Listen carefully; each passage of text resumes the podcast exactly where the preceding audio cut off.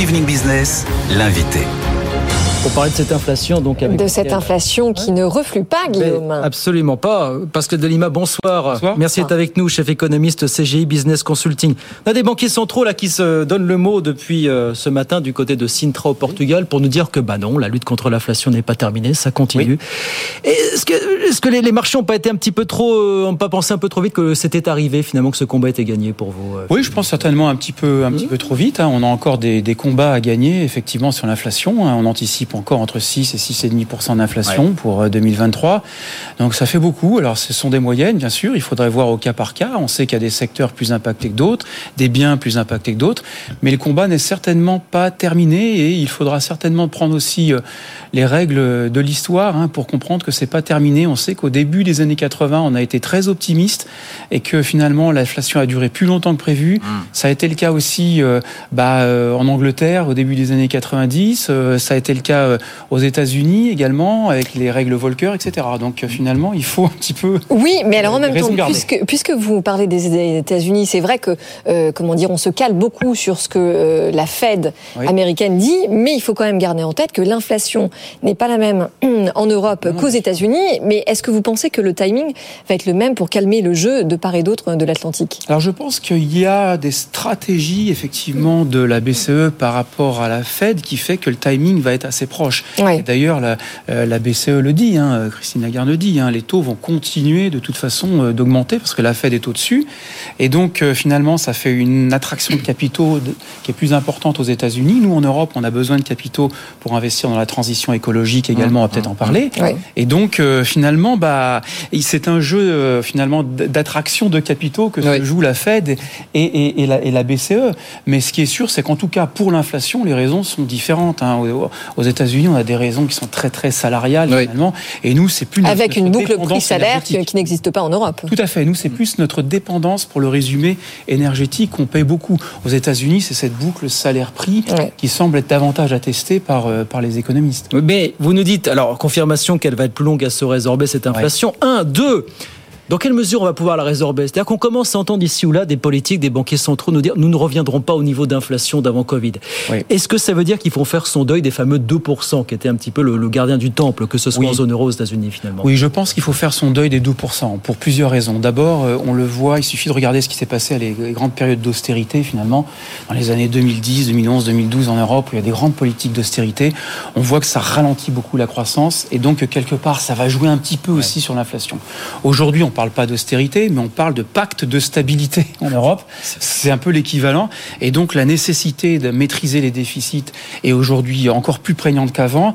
Et donc tout cela, si vous voulez, fait craindre quand même euh, un ralentissement des dépenses publiques, peut-être certainement mieux qu'une hausse des impôts, mais qui néanmoins va freiner quand même aussi euh, cette, cette, cette croissance et donc forcément va avoir un impact sur la partie conjoncturelle, sur l'inflation. Hmm. Au-delà des aspects purement structurels et liés à notre dépendance, il y a un volet quand même de ralentissement qui fait qu'on sera certainement pas aux deux chiffres, voilà, sur une inflation à deux chiffres, comme, comme on parle parfois certains économistes. Non, mais alors, on euh, parle souvent sur ce plateau, justement, de l'importance de relever euh, cet objectif de, taux d'inflation, mm. parce que c'est vrai que le 2%, ce n'est plus à l'image de notre monde aujourd'hui, mais, euh, vous le savez aussi bien que moi, les banquiers n'accepteront jamais, parce que ça remettrait en cause leur crédibilité. Il y a une crédibilité des banquiers centraux. Bien sûr, il y a une crédibilité des politiques monétaires euh, qui se jouent.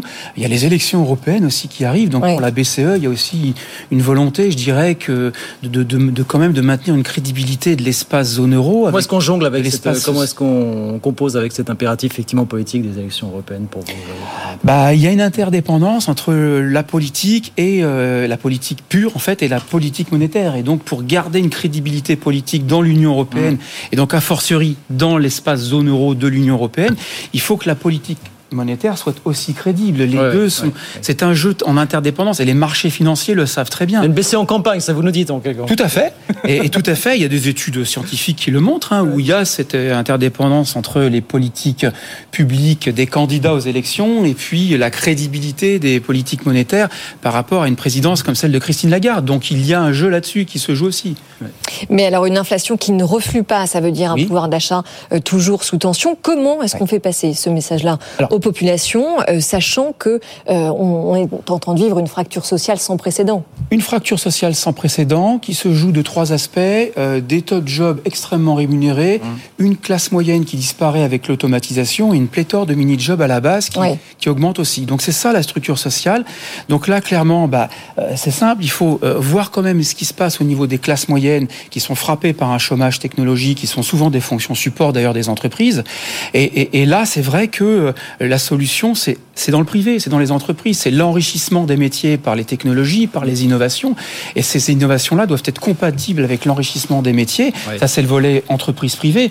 Et puis voir au niveau public tout ce qui se fait et nuancer un petit peu les propos. Le pouvoir d'achat, c'est aussi la fin de la taxe d'habitation. C'est un paquet de choses qui ont été faites depuis un certain nombre d'années.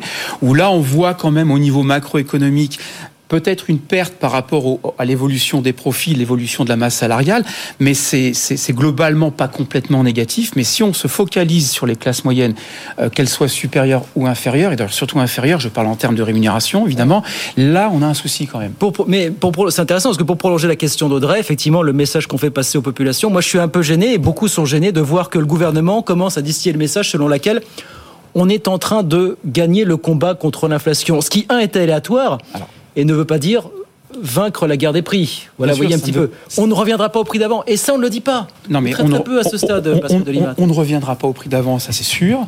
Euh, il y a aussi, parce que c'est ce que pense, je pense, le gouvernement. Mais c'est dangereux de le taire, ça, moi, je trouve. Mais c'est dangereux de le taire. Mais derrière, il y a une transformation économique et numérique qui fait qu'il y a d'autres métiers qui arrivent, qui fait que les Français vont pouvoir aussi aller chercher d'autres métiers, des métiers enrichis.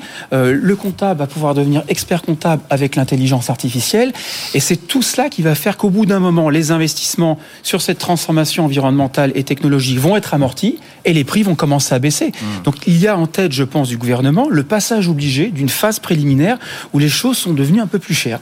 Mais vous parliez euh, en préambule du financement de la transition climatique. On est bien d'accord que si les banques centrales continuent d'augmenter leurs taux, euh, évidemment, euh, elles mettent un coût à la croissance et elles réduisent d'autant les budgets potentiels pour financer cette hmm. transition climatique. C'est ce que dit Bruno Le Maire là dans son effectivement en, en Allemagne, c'est qu'il y a un arbitrage entre d'un côté les investissements nécessaires à faire pour la transition climatique et énergétique.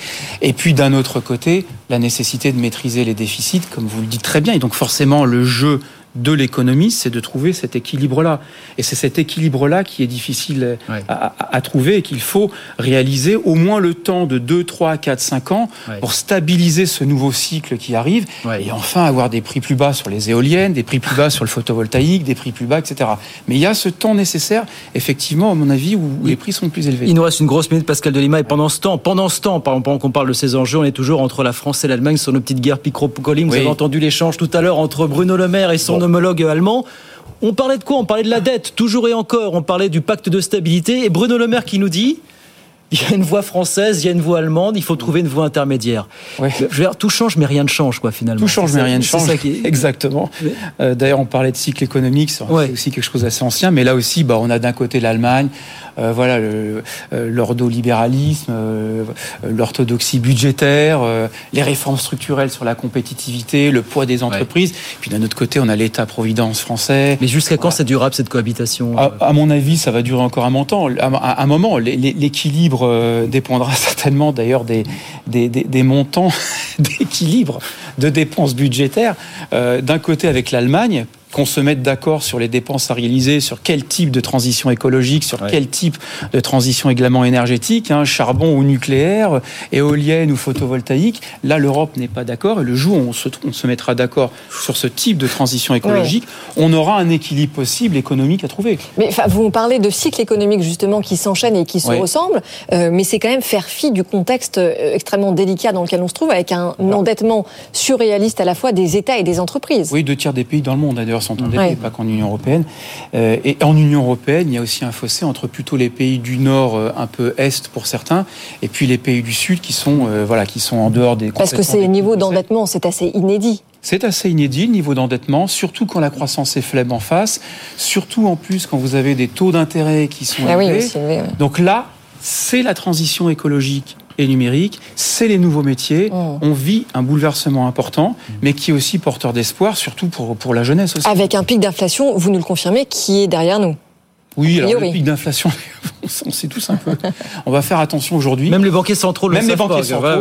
Voilà, je pense que jusqu'à la fin de l'année, euh, il, y a, encore un risque pour que, pour, voilà, pour que le, consensus autour de l'inflation se trouve autour de 6, 5 en fonction des pays. Euh, bon, voilà. Et je pense que l'année prochaine, milieu d'année prochaine, normalement, euh, on aurait commencé à, baisser un peu. Ainsi Valmont, et ainsi vont les banquiers centraux qui continuent à tenir le système globalement euh, aujourd'hui encore, Pascal Lima de Lima. Heureusement qu'ils sont là aujourd'hui. Ils tiennent le système, ce ne sont pas les meilleurs prévisionnistes. Non, mais ils tiennent le système comme ils le font depuis 10-15 ans. Tout à fait. Merci beaucoup Pascal de Lima, merci de passer nous voir, chef économiste CGI Business Consulting avec nous sur euh, BFM Business. Merci, à très vite.